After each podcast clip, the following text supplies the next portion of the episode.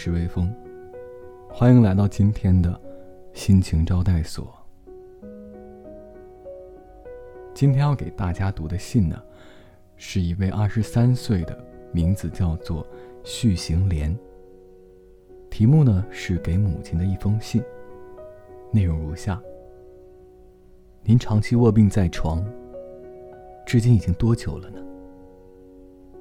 那天您对我说，全身都很痛。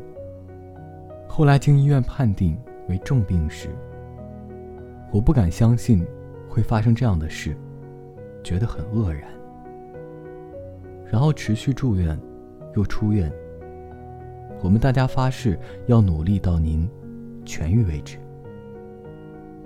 大家一起分担煮饭、洗衣的工作。六个孩子，这才明白妈妈有多辛苦。可是几个月后，妈妈突然这样跟我们说：“算了，我真的已经很累了。”那天晚上，我们全家都哭了。妈妈究竟做过什么坏事，要受这种折磨呢？请您不要再说算了。我们还需要妈妈，我们会加油到您身体好转为止。所以，妈妈，您也要加油。您是我们最重要的妈妈。然后，如今已经痊愈的妈妈，我更不敢对您表达我对您的心意了。今天的第二封信，来自一位三十五岁的，名字叫做大石美乃。信的题目呢是给爸爸的一封信。内容如下：去年情人节那天，我不在家。我到妇产科医院待产，比预产期还要提前两周出生。巧克力还有毛衣都来不及完成，就匆忙住院。可是爸爸一直摸着小宝贝通红的脸颊，像是很高兴的样子，还对我说：“莲花是今年情人节你送给我最棒的礼物。”今年因为照顾小宝宝的关系，没办法帮你准备你最爱吃的白巧克力。不过，我期待有一天可以和莲花一起做送爸爸的巧克力。对莲花情有独钟的爸爸，还有为了不让莲花把爸爸抢走，我可要小心才可以。莲花的妈妈敬上。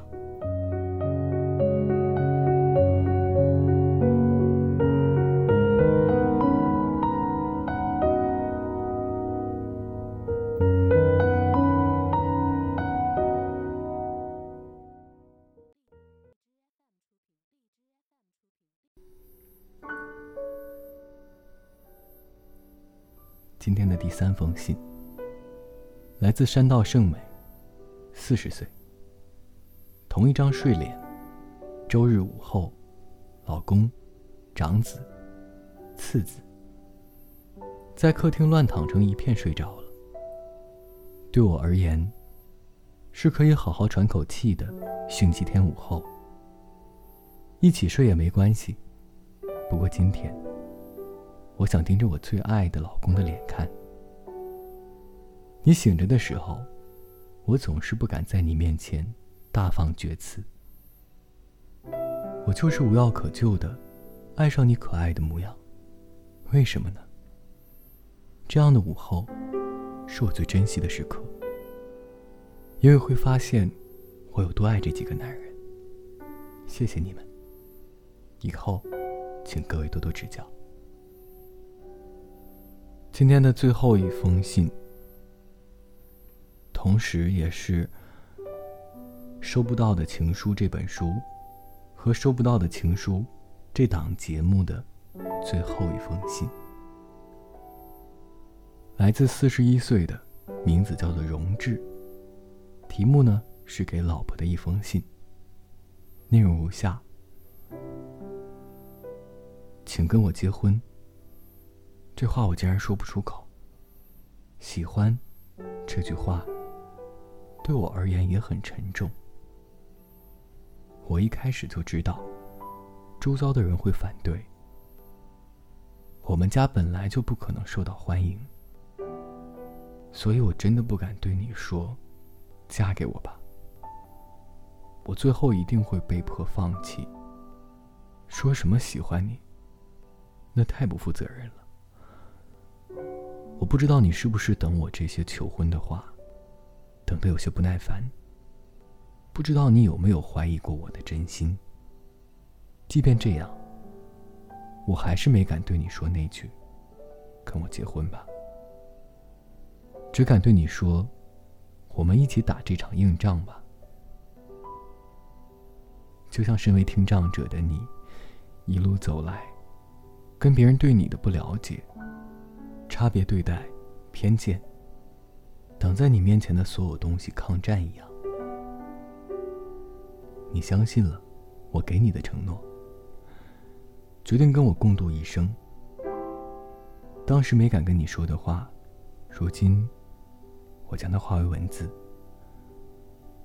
我喜欢你，请一直跟我在一起。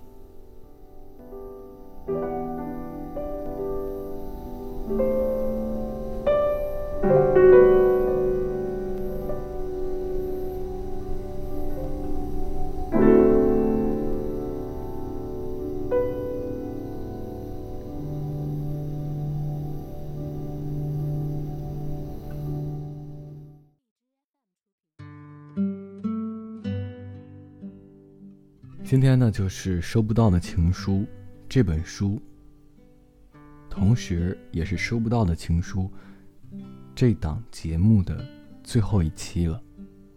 不知不觉呢，这本小册子里的近百封信就要接近尾声了。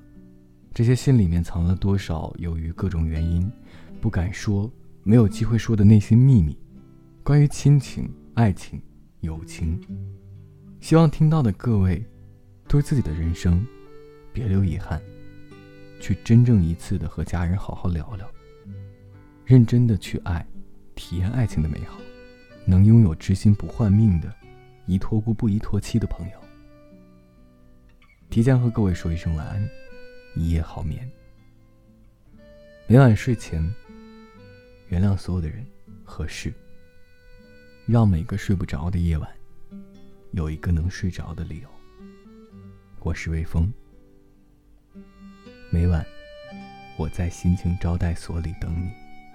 就这样，咱们约定好了，记得给我留言，我的朋友。